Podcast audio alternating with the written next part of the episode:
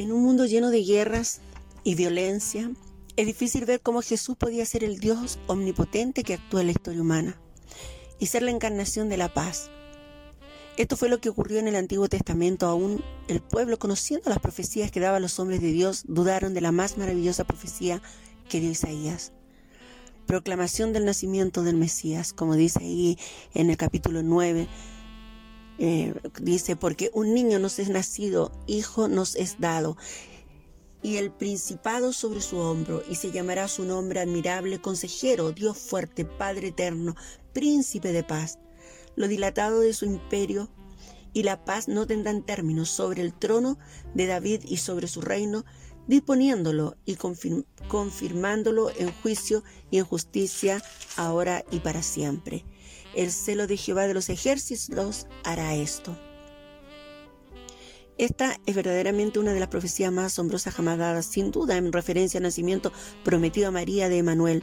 En Isaías 7:14 dice, por tanto, el Señor mismo dará señal, la Virgen concebirá y dará a luz un hijo y le pondrá por nombre Emanuel. El niño que nace es el ser humano Jesús que vino a este mundo como un bebé, mientras que el Hijo dado es la segunda persona eternamente engendrado por la divinidad. Emanuel es el nombre terrenal escogido por Dios para su Hijo y retrata el carácter del niño, que significa Dios con nosotros o Dios está entre nosotros, queridos hermanos. Ahora en Isaías aquí, en el verso 6, describe los nombres divinos que solo pueden ser verdaderos. Dios admirable, consejero, Dios fuerte, Padre eterno, príncipe de paz. Se presenta la persona del Mesías como, uno, como, como el de un hombre, porque él era un descendiente de David, pero él era Dios también porque un niño nos es nacido. El propósito de la venida de Cristo fue para nosotros, un beneficio de todo aquello que lo aceptan como Señor y Salvador. Isaías vio la oscuridad y la tristeza de la nación y vio también el Hijo que nacería para eliminar esa oscuridad e iluminar al mundo entero.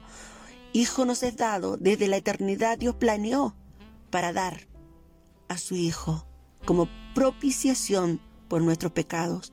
Jesús es el Hijo de Dios y Él existió eternamente como el Hijo. El Mesías es muchas veces representado como habiendo sido dado o enviado, o como el regalo de Dios, como se señala allí en Hechos 4.12, en Juan 3.16, en Efesios 1.22, en Juan 17.4. El Mesías era preeminentemente el regalo de Dios para nosotros, queridos hermanos. El hombre no tenía ningún derecho sobre él y Dios dio voluntariamente su Hijo como sacrificio por los pecados del el mundo entero.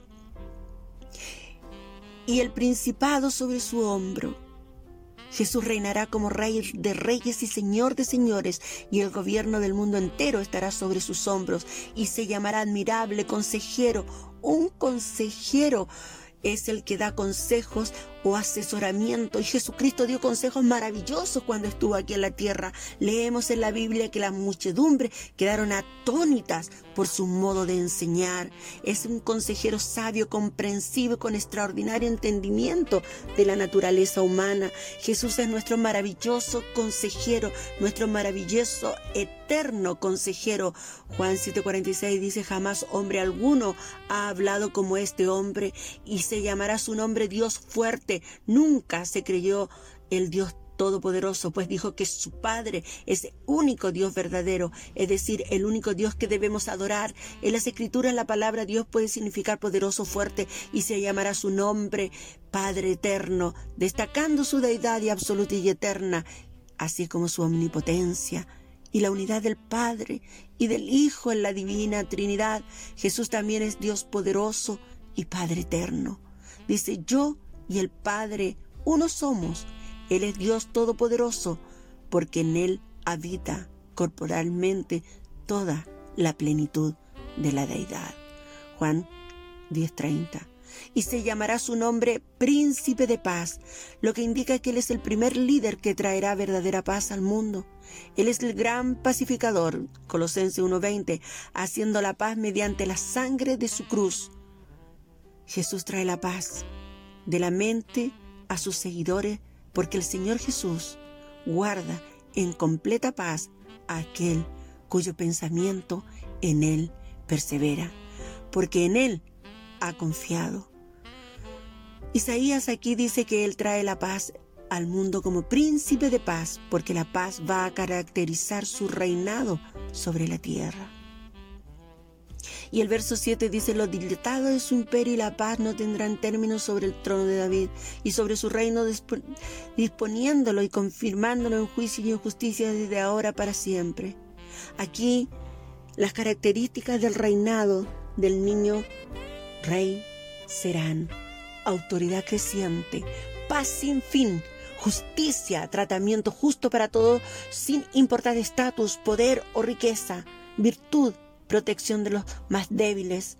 Desde ahora para siempre, este tipo de reinado eterno no se consigue con poder o riqueza, requiere la ayuda de Dios y eso requiere que el, el regidor rija bien y justamente.